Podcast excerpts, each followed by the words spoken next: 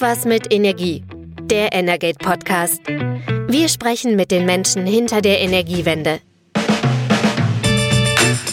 Herzlich willkommen zum News Update von Energate. Heute ist der 15. Dezember, Freitagvormittag. Wir zeichnen auf. Mein Name ist Christian Seelus und bei mir ist Carsten Wiedemann. Hallo Carsten. Moin, moin. Carsten, wir gucken mal wieder auf eine ereignisreiche Energiewoche zurück. Allerdings, das Thema Energie stand vielleicht unmittelbar gar nicht so sehr im Fokus, sondern es ging natürlich in dieser Woche um die offene Haushaltsfrage. Ähm, wie stellt die Bundesregierung den Haushalt für das Jahr 2024 auf? Klar ist, dass wir in das Jahr 2024 erstmal mit einer vorläufigen Haushaltsführung starten, aber jetzt gibt es eine Einigung, wie der Haushalt künftig aufgestellt werden soll. Und da sind für den Energiebereich einige gute Nachrichten, aber auch manch bittere Pille dabei. Genau, das ist ähm, richtig. Da haben wir jetzt gleich ein bisschen was aufzudröseln, weil es auch äh, nicht so leicht ist, alles nachzuvollziehen, weil es auch gar nicht so schnell alles klar war. Ähm, grundsätzlich kann man sagen, ähm, sie haben es geschafft, sich doch vor Weihnachten, also sie haben es geschafft, A, sich zu einigen überhaupt und B, sich auch noch vor Weihnachten zu einigen, also innerhalb der Koalition, beziehungsweise auf Ebene von Bundeskanzler, Wirtschaftsminister und Finanzminister. Das ist jetzt noch keine parlamentarische Einigung. Und was ich jetzt grundsätzlich erstmal bemerkenswert fand, es gab ja mehrere Wochen Verhandlungen. Und anders als das in früheren Jahren war, äh, ist wirklich überhaupt nichts herausgedrungen. Also bis zum Mittwoch 12 Uhr war das, glaube ich, ähm, wusste man äh, wusste man gar nichts. Dann wusste man am Morgen, es gibt eine Einigung, die wird dann präsentiert. Und dann gab es einen Pressetermin, der ein bisschen ulkig war, weil sich die drei Herren, ähm, also Scholz, Lindner und Habeck hingestellt haben. Jeder hat sein Statement runtergerasselt, ähm, dass sie sich geeinigt haben, aber es gab keine Nachfragen. Also es war so ein bisschen, ja, ich glaube, ich weiß nicht, Wladimir Putin hat gestern auch eine Pressekonferenz gemacht. Vielleicht waren da, da waren Nachfragen erlaubt, auch wenn die gefaked waren. Das war bei der Ampelkoalition nicht so. Die haben was gesagt und sind wieder verschwunden, sodass man dann nachher etwas ratlos war und sich dann die Informationen zusammensuchen musste. Die gibt es aber jetzt und da können wir ja dann nochmal genauer drauf gucken. Ja, also das auf jeden Fall bemerkenswert, weil es gab die Ankündigung, so wir haben uns verständigt und ähm, der Finanzminister, der Wirtschaftsminister und der Kanzler haben auch einige Punkte genannt, wo man irgendwie so langsam sich ein Bild zusammenbasteln konnte. Ähm, auf was haben sie sich denn verständigt? Danach ähm, kamen dann aber nach und nach verschiedene Papiere raus, aus denen man sich das aber dann teilweise auch erstmal noch zusammensuchen musste und im Nachgang gab es auch noch eine kleine Überraschung. Ähm, wir können ja mal drauf gucken. Also eine Botschaft war ja, alle zentralen Programme werden konsequent fortgesetzt. Das war eine der Botschaften. Können wir drauf kommen, gucken, stimmt das? Zum Teil stimmt es durchaus ja. Also ich glaube, ähm, nicht angetastet werden, zum Beispiel jetzt für den Wasserstoffhochlauf, die, die, die wichtigen IPSAI-Förderungen, die Klimaschutzverträge, den den klimafreundlichen Umbau in der Industrie befördern sollen, die werden auch weiterhin finanziert. Ich glaube, eine offene Frage und wo es auch wirklich wirklich um viel Geld ging, war ja äh, die Frage der Halbleiterfabrikation, vor allem in Magdeburg, in Dresden, aber auch ein Werk im Saarland ist davon betroffen. Diese Zusagen bleiben jetzt erhalten. Allein in Magdeburg und Dresden geht es um 15 Milliarden Euro, also schon ein richtig ordentlicher Batzen Geld. Und äh, für die Wirtschaft insgesamt glaube ich auch wichtig, ähm, dass es dabei bleibt, dass die EEG-Umlage weiterhin abgeschafft bleibt, beziehungsweise über den Haushalt finanziert wird. Ähm, das senkt sicherlich den Strompreis an der, an der einen oder anderen Stelle merkbar ähm, dann auch die Stromsteuer für das produzierende Gewerbe ähm, bleibt abgesenkt. Das wird aus dem Kernhaushalt künftig finanziert und auch die Strompreiskompensation, von der vor allem größere Industrieunternehmen profitieren, bleibt erhalten. Und ähm, eine Botschaft war auch, dass die Unterstützung beim Heizungstausch kommt, also Förderung des Gebäudeenergiegesetzes. Da können wir gleich nochmal drauf gucken, weil da gibt's Verzögerungen und auch ein paar Kürzungen. Ja, und dann kommen die Neuigkeiten dazu. Genau. Eine Sache, die sicherlich etwas überraschend war, ähm, auch wenn es immer wieder in der Diskussion stand, ist, ähm, man will ja nicht nur sparen, sondern man muss ja, um die Lücke zu füllen, die durch das Urteil des Bundesverfassungsgerichtes entstanden ist, also diese 17 Milliarden Lücke im Haushalt 24 und die 60 Milliarden Lücke insgesamt im KTF, ähm, muss man auch die Einnahmenseite erhöhen und das tut man, indem man jetzt zum Beispiel den CO2-Preis erhöht. Äh, es vielleicht gar nicht das richtige Wort. Ähm, man kehrt, das hat, haben die drei Herren auch betont, auf den Preispfad zurück, den die Vorgängerregierung, also aus CDU und SPD, mal beschlossen hat. Das heißt aber schon, dass die Preise ab kommendem Jahr steigen. Und zwar wird dann der CO2-Preis, der nationale, der ist ja für den Verbrauch von Brennstoffen jetzt, äh, also wie Benzin oder Heizöl äh, oder Erdgas, der steigt um 5 Euro, also eigentlich waren 40 Euro die Tonne geplant. Jetzt werden es ab Jahresbeginn 24, 45 Euro. Im kommenden Jahr sind es dann 55 Euro statt 50 und 2026 bleibt es bei den 65 Euro. Ähm, dieser Pfad war schon mal beschlossen, die Ampel hatte das aber ähm, reduziert ähm, in der Folge des Angriffes auf die Ukraine und dann der Gasknappheit und ähm, auch der gestiegenen Inflation. Da kehrt man jetzt auf diesen Preispfad zurück. Das führt, da gibt es erste Berechnungen zu, bei einem ähm, Durchschnittshaushalt mit einem Jahresverbrauch von 20.000 äh, Kilowattstunden Gas sind das ungefähr 60 Euro mehr. Und natürlich wird sich das an der Tankstelle auch ein bisschen bemerkbar machen. Die Spritpreise sind aber natürlich jetzt im Vergleich zum vergangenen Jahr schon wieder gesunken, aber es wird da an der Stelle auf jeden Fall ein bisschen teurer. Und Mehreinnahmen bedeutet das eben dann, äh, weil dieses Geld eben in den KTF reinfließt. Hm, das ist ja eines der Hauptinstrumente, um den Klima- und Transformationsfonds zu, zu finanzieren.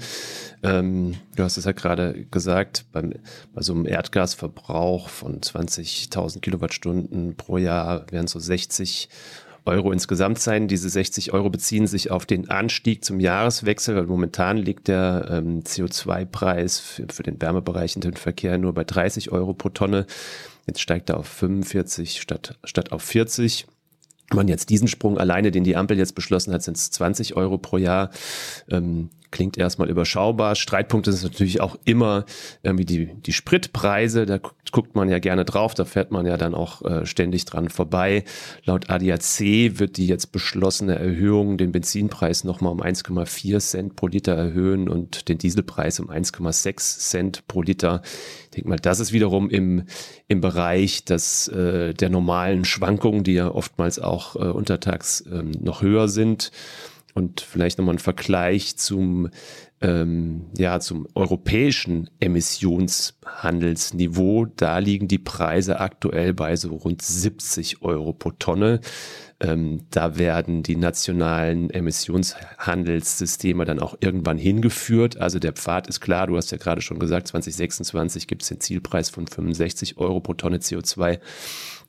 Im im richtigen Handel sind das momentan 70 Euro. Der Preis war schon höher. Also man sieht, da wird es auch noch weiter nach oben gehen. Genau. Und ähm, weitere äh, Maßnahmen, ähm, die die Koalition angekündigt hat, ist beispielsweise äh, der Wegfall von bestimmten Subventionen, die ähm, äh, klimaschädlich sind. Darüber gab es ja immer wieder Diskussionen. Also der Agrardiesel ähm, der wird nicht mehr subventioniert. Auch im Bereich der Landwirtschaft fällt äh, die äh, Vergünstigung bei der Kfz-Steuer weg, also für landwirtschaftliche Fahrzeuge. Ähm, damit äh, wird Geld eingespart. Insgesamt, wenn man dann noch äh, die Plastikabgabe, also so nennt sich das, das ist äh, der Staat hat hat bisher ähm, das Geld für die Plastikabgabe quasi aus der eigenen Tasche bezahlt. In Zukunft sollen das die zahlen, die das Plastik in den Verkehr bringen. Das ist ja auch eigentlich ganz sinnvoll, dass das so gehandhabt wird. Dann gibt es mehr Anreiz, da was zu tun und auf Plastik zu verzichten.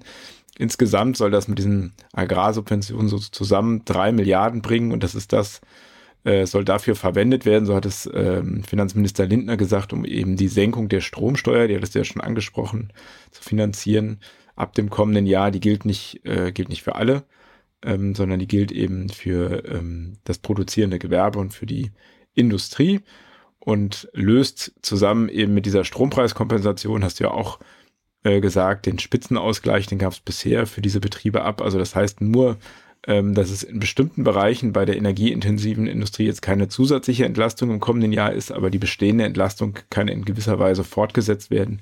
Für kleinere Betriebe, äh, die jetzt von diesen Entlastungen bisher nicht profitiert hatten, für die ist es schon ein zusätzlicher Effekt.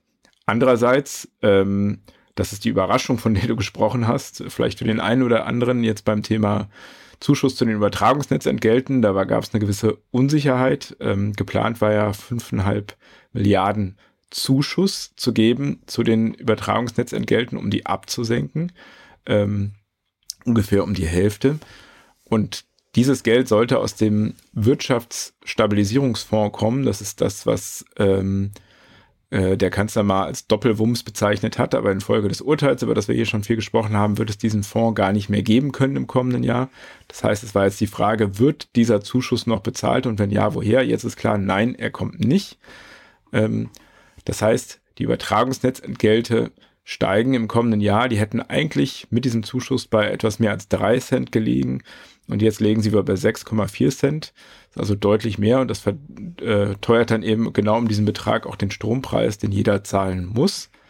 Und ähm, das ist einerseits natürlich da an der Stelle eine Erhöhung und natürlich für alle Energielieferanten, äh, die müssen ja diese äh, Kosten mit einkalkulieren in ihre Tarife und auch durchreichen an die Kunden. Äh, für die bedeutet das natürlich am Ende des Jahres jetzt nochmal äh, mächtigen Stress. Ähm, also ich habe schon gehört, keiner wird das zum Jahresanfang überhaupt schon gemacht haben. Es gibt auch die Unternehmen, die haben schon Festpreistarife fürs kommende Jahr ausgemacht und hatten das mit einkalkuliert. Die machen dann, ähm, also die können sich das natürlich auch schwer jetzt von ihren Kunden zurückholen. Also für die Energiebranche und so waren auch die Reaktionen, ist das natürlich nicht besonders äh, toll. Ja, und das war vor allem auch so eine Information, die dann erst so nachgereicht daherkam. Da war also in, in, der, in der Pressekonferenz ähm, der drei Koalitionspolitiker ähm, nicht die Rede davon. Und ähm, das kam dann im Nachgang, hat man auch gemerkt bei dem ein oder anderen Statement, der Stadtwerkeverband VKU hat ähm, in einem ersten Statement erstmal begrüßt, dass es jetzt überhaupt diese Haushaltseinigung gab. Man ähm, hat natürlich ein paar Punkte angesprochen, die man so kritisch sieht, aber auch generell Verständnis dafür gezeigt. Und nur eine Stunde später kam dann nochmal eine Pressemitteilung der anderen Art, ähm, die durchaus mit Wut bepackt war, weil man dann gesehen hat, okay, dieser Zuschuss zu den Übertragungsnetzentgelten fällt weg und das stellt viele Energieversorger jetzt vor eine große Herausforderung. Du hast es gerade angesprochen die die Festpreise zugesagt haben fürs nächste Jahr, die müssen dieses Geld ähm, jetzt erstmal zuschießen. Die werden sich das dann im folgenden Jahr zwar wieder zurückholen, aber sie müssen auf jeden Fall erstmal in Vorleistung gehen. Alle anderen, die die Preise anpassen können, die können das dann vermutlich so zum nächsten Zeitfenster 1. März machen. Aber auch da fällt jetzt wieder eine komplette Neukalkulation an, dass die Preise ständig angepasst werden mussten. Da haben wir in der Vergangenheit ja schon drüber gesprochen. Die Preisbremsen laufen aus. Es gibt wieder eine Erhöhung der Mehrwertsteuer. Also da dürfen sie dann wieder ran. Ich glaube, da gab es ziemlich viel Ärger und, und auch ein Stück weit Entsetzen über diese Maßnahme. Genau, und eine Maßnahme, die so ein bisschen ähm, gar nicht so sich direkt gezeigt hat, sondern da habe ich gestern nochmal genauer äh, drauf geschaut, das ist dieses ähm, gesamte Thema äh, Wärme. Und zwar ähm, hieß es ja eigentlich, da wird nichts gemacht und es gab auch schon vorher das Versprechen, dass die Fördermittel für den Heizungstausch ähm, genauso kommen äh, sollen, wie das versprochen war. Wir erinnern uns ja, wir hatten in diesem Jahr diese lange Diskussion um das äh, Gebäudeenergiegesetz oder auch besser bekannt als Heizgesetz. Und da wollte man natürlich, ähm, wenn diese Auflagen kommen, den Bürgern, also zum Einbau neuer Heizungen, den Bürgern dann auch gleichzeitig eine Förderung äh, anbieten, damit eben diese höheren Kosten für beispielsweise eine Wärmepumpe auch ein Stück weit ausgeglichen werden können. Und es fehlte aber die ganze Zeit ähm, die BEG, also das ist die Förderrichtlinie, um eben den ähm, Leuten eben genau diese Finanzierung zu gewähren. Und da wurde sehr lange bis in den November rein drüber verhandelt. Und jetzt ist mit diesem Koalitionskompromiss äh, klar geworden, dass da eben doch nochmal gekürzt wird. Also es geht vor allen Dingen um Beschlüsse ähm, vom äh, Wohngipfel, der war im September. Da hatte man nämlich noch sich vereinbart, ähm, dass es im kommenden Jahr einen höheren Sprinterbonus geben soll. Also das heißt, wenn man ab äh, 2024 eine neue Heizung einbaut, bekommt man noch etwas mehr Förderung in den, in den Jahren bis 2026. Ähm, und das war so gedacht, dass, dass man den Leuten einen zusätzlichen Anreiz gibt, eine neue Heizung einzubauen, auch wenn noch die gesetzliche Pflicht gar nicht unbedingt äh, greift bei den jeweiligen Haushalten. Aber die Heizungsindustrie sagt eben, im kommenden Jahr werden wir einen Marktrückgang erleben, weil viele verunsichert sind und ähm, man noch nicht so genau weiß, was passiert mit dem neuen Gesetz. Außerdem hat man die kommunale Wärmeplanung, die eben eigentlich erst die Pflicht ab 26 oder 28 scharf schaltet und das sollte eben so einen zwischenzeitlichen Anreiz geben. Aber diese Erhöhung dieses Bonus, die kommt nicht. Es fallen auch weg eine Erhöhung der Abschreibung bei energetischen Sanierungen und auch die Zuschüsse sinken da. Damit spart man ähm, ungefähr sind das drei Milliarden Euro in den kommenden zwei Jahren ein. Ähm, das ist also ein finanzieller Effekt, aber was vor allen Dingen das Problem ist, und das haben ja gestern aus der Branche auch welche gesagt, dass eben jetzt diese gesamte BEG nochmal im Haushaltsausschuss äh, besprochen werden muss und das wird man erst im Januar machen. Das heißt, das Heizungsgesetz oder das Gebäudeenergiegesetz startet ab 01.01.2024, aber es gibt noch keine Förderung, also kein Heizungsbauer kann rechtssicher über die Fördermöglichkeiten beispielsweise bei Wärmepumpen beraten. Also er kann natürlich eine Ölheizung einbauen oder auch eine Gasheizung. Dafür gibt es keine Förderung mehr. Da ist dann äh, braucht es also auch keine Förderberatung. Bei allen anderen Technologien funktioniert das nicht und das ist natürlich ein großer, eine sehr missliche Lage. Ähm, das wird man dann erst vielleicht im Februar machen können. Die KfW muss überhaupt, wenn es dann äh, diese Förderrichtlinie irgendwann gibt, das dauert dann auch noch ein paar Monate, bis man das da beantragen kann. Da ist man dann vielleicht schon im Sommer. Äh, in einem Papier vom äh, Bundeswirtschaftsministerium heißt es, naja, die Wärmewende werde wohl ein bisschen an Tempo verlieren. Ähm, könnte auch ein bisschen mehr sein. Also auf jeden Fall in der Wärmebranche ist man überhaupt nicht amused, auch weil man überhaupt nicht damit gerechnet hatte. Also es gab gar keine Signale in die äh, Richtung. Ich habe auch gehört, selbst die Fachpolitiker der Ampelkoalition wussten davon nichts. Ähm, weiß ich jetzt nicht, ob das so stimmt, aber das Gerücht geht zumindestens. Und die wurden alle davon überrascht, die Heizungsindustrie und die, die äh, Branche auch. Ähm, kann natürlich sein, dass man sich jetzt im Bundestag, wenn dann die ähm, Haushaltsberatungen beginnen, dass da der ein oder andere doch nochmal versucht, da dran was zu ändern. Aber wenn man jetzt betrachtet, wie wichtig dieses Thema Wärmewende eigentlich der Regierung war und vor allem dem Wirtschaftsminister, dann ist da doch ein ziemlich deutlicher Einschnitt. Gestern war auch zum Beispiel lange nicht klar, ob die Fördergelder für Kommunen, für die kommunale Wärmeplanung, ob es die geben wird. Ähm, da habe ich mehrfach rumtelefoniert, das konnte keiner so richtig sagen. Dann habe ich aber die Bestätigung aus dem Bauministerium bekommen, doch, diese 500 Millionen, die werden in jedem Fall fließen, wie geplant. Denn sonst hätte es da auch eine Verzögerung gegeben. Was natürlich fatal ist, denn gerade heute ist zum Beispiel das Gesetz für die kommunale Wärmeplanung im Bundesrat und soll dann auf den Weg gebracht werden. Ähm, aber insgesamt wird die Wärmewende doch schon ziemlich angekratzt. Das war ja ein Prestigeobjekt, muss man sagen, von äh, Robert Habeck. Und auch die Verkehrswende muss einen Dämpfer hinnehmen, nämlich die Umweltprämie, also der Zuschuss zum, zur Anschaffung von Elektroautos läuft früher aus, hat Robert Habeck gesagt. Da hat man sich erstmal auch gefragt, ja, pf, äh, was heißt denn das? Wann früher? Und jetzt stellte sich heraus, soll schon zum Jahreswechsel komplett wegfallen und das löst natürlich dann auch viel Verunsicherung aus. Ähm, es wurde zwar auch gesagt, dass äh, bereits äh, beantragte äh, Förderungen noch ausbezahlt werden. Ähm, da trifft das Ganze aber auf den Umstand, dass diese Anträge erst gestellt werden können, wenn die Fahrzeuge ausgeliefert sind. Und es gibt ja sowohl bei Elektroautos wie auch bei Verbrennern momentan sehr lange Lieferzeiten. Ähm, bei manchen Elektroautos dauert das über ein Jahr.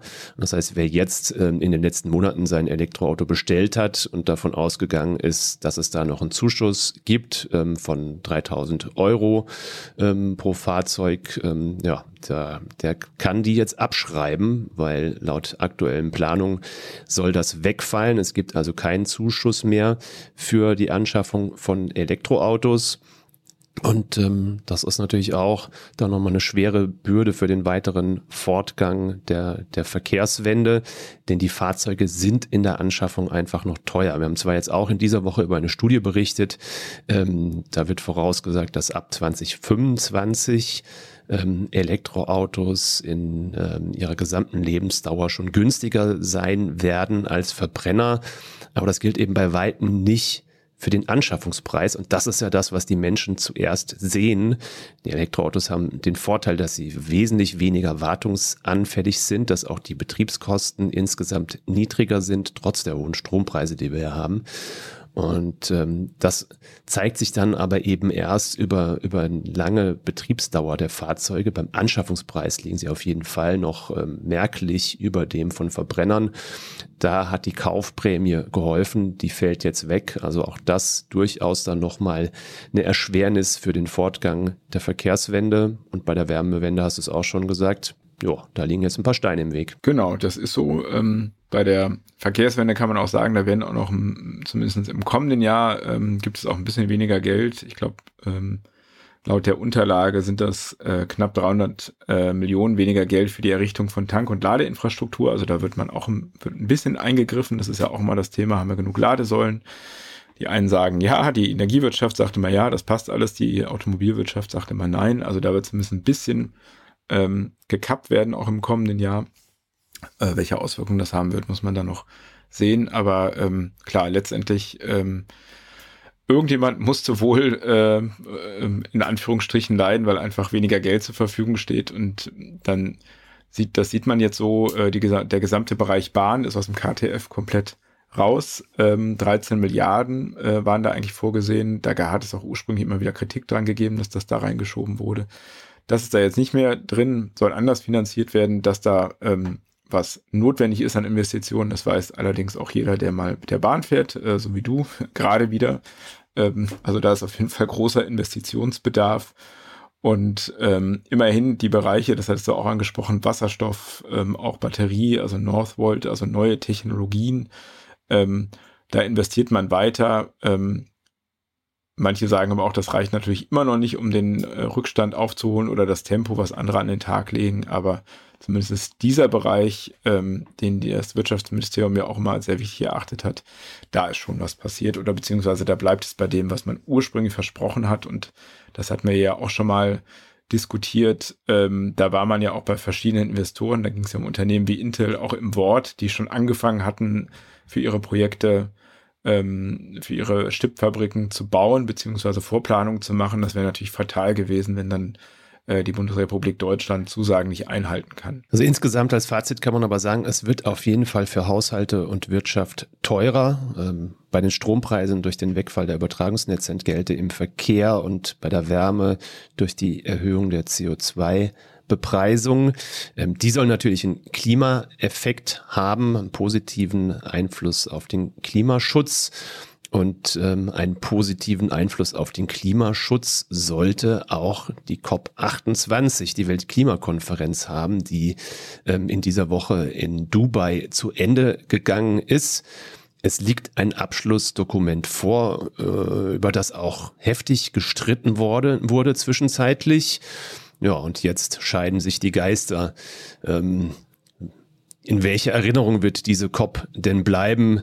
Ähm, wird sie schnell wieder vergessen? Hat sie vielleicht doch Wegweisendes auf den Weg gebracht? Ähm, das ist noch offen. Genau, das kann man ähm, so sagen. Ich meine, jede COP ähm, zieht sich am Ende ja, das war auch so, also geht immer länger, ähm, als sie ursprünglich ähm, geplant war. Dann werden immer die Uhren angehalten. Es gab großen Streit, weil der erste Entwurf des Abschlussdokumentes erhielt halt äh, keine Hinweise darauf, dass es eine Abkehr von fossilen Energien geben sollte. Ähm, da hat man natürlich dann äh, auch den, den COP-Präsidenten, das Ganze hat ja in den Vereinigten Emiratischen, äh, äh, ähm, Emiraten, Arabischen Emiraten stattgefunden, also auch äh, natürlich dann unterstellt als Ölstaat, dass das äh, Absicht ist. Er hat dann nachher gesagt, naja, das war, war halt sozusagen ein Vorschlag und dann eine Diskussionsgrundlage. Das Dokument, was dann am Mittwoch, also auch, es ist in der ganzen Haushaltsdebatte, würde ich sagen, in Deutschland zumindest in der Berichterstattung etwas untergegangen. Das Dokument, was, worauf man sich dann geeinigt hat, da ist dann eben schon zum ersten Mal äh, ein, erstmal ein Hinweis drin, dass eben alle fossilen Energieträger den, also ein Problem für die Erderwärmung sind oder zum Klimawandel beitragen. Vorher war immer nur Kohle da genannt. Ähm, es sind auch bestimmte Ziele genannt, also die Emissionen sollen ihren Höhepunkt im Jahr 2025 erreichen und dann sinken 2030 schon um 43 Prozent, also die CO2-Emissionen im Vergleich zu 2019. Es gibt aber jetzt keine Verpflichtung zum Ausstieg, sondern da ist von einem Weg zu einem Übergang äh, weg von fossilen Energieträgern, also so ein bisschen verschwurbelt ist es da ähm, als eine Maßnahme genannt in dem Dokument. Äh, greifbarer ist sicherlich, dass sich der Anteil der Erneuerbaren verdreifachen soll. Äh, bei der Energieeffizienz soll es eine Verdopplung geben. Die bis 2030 die ähm, Methanemissionen sollen sinken. Ähm, äh, das haben manche kritisch gesehen. Ähm, es soll eine Rolle geben, zumindest im Übergang für Atomenergie und CCS-Technologien. Ähm, da muss man sagen, global betrachtet werden die Themen halt anders diskutiert, als natürlich wir das in Deutschland diskutieren, also solche Technologien. Ähm, grundsätzlich gilt für solche Klimakonferenzen ja immer, das sind Dokumente, die sind rechtlich unverbindlich. Ähm, das ist so, wenn eine internationale Staatengemeinschaft verhandelt, da kann eben keiner zu was gezwungen werden nachher. Ähm, Greenpeace zum Beispiel hat es aber doch ähm, also relativ äh, positiv äh, bewertet, hat geschrieben, das ist der Anfang vom Ende sozusagen bei, den, bei der Nutzung der fossilen Energieträger und hat auch dann direkt gesagt, naja, es müsste auch die Bundesregierung mehr tun, also beim Klimaschutz, vor allem im Verkehr.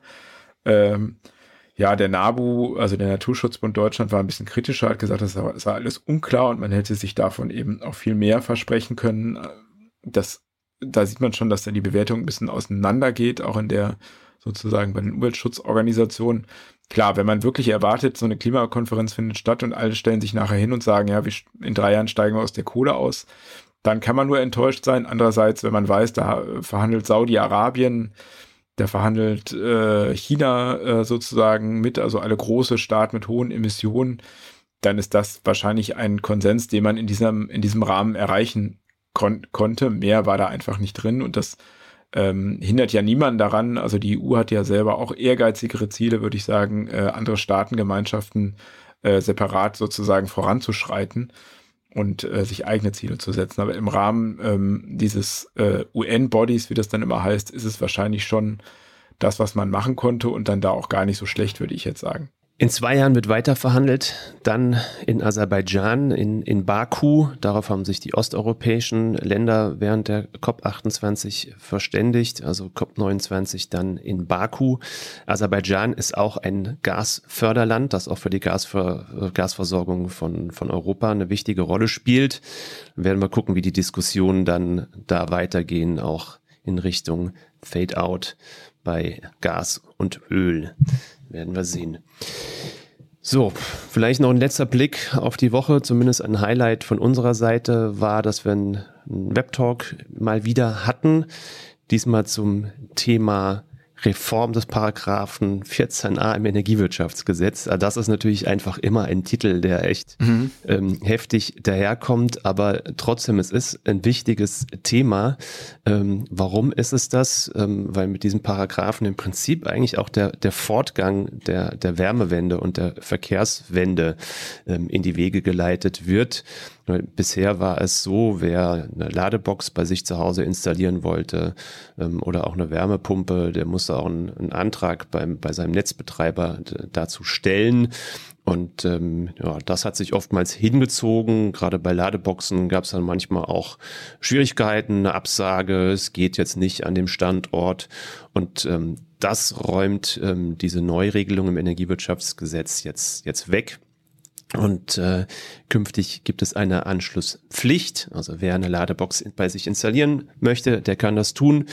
Also da gibt es keine Verzögerung mehr. Allerdings auf der anderen Seite müssen die Betreiber solcher steuerbaren Verbrauchseinrichtungen, eben wie Wärmepumpen, wie Batteriespeicher, Wallboxen, dann in Kauf nehmen, wenn es dann im Netz mal eng werden sollte, weil vielleicht gerade es kalt ist. Viele Wärmepumpen laufen zu einer bestimmten Uhrzeit, wo viele Leute mit ihren Autos Autos nach Hause kommen und gleichzeitig auch noch ähm, anfangen zu laden, dass dann ein Netzbetreiber die Möglichkeit hat, auch die Leistung, ähm, die abrufbar ist, herunterzuregeln. Das ist ein Thema, über das wirklich sehr lange gestritten wurde. Da hat sich vor allem auch die Automobilindustrie quergestellt, weil sie gesagt haben, es ist ohnehin schon schwer genug, den Hochlauf der Elektromobilität zu gestalten. Wenn wir jetzt auch noch sagen, die Leute können dann keinen Strom ziehen, wenn sie es wollen, äh, schwierig Zürich unter dem früheren Bundeswirtschaftsminister Peter Altmaier wurde dann mal ein, ein Vorschlag auf den letzten Metern komplett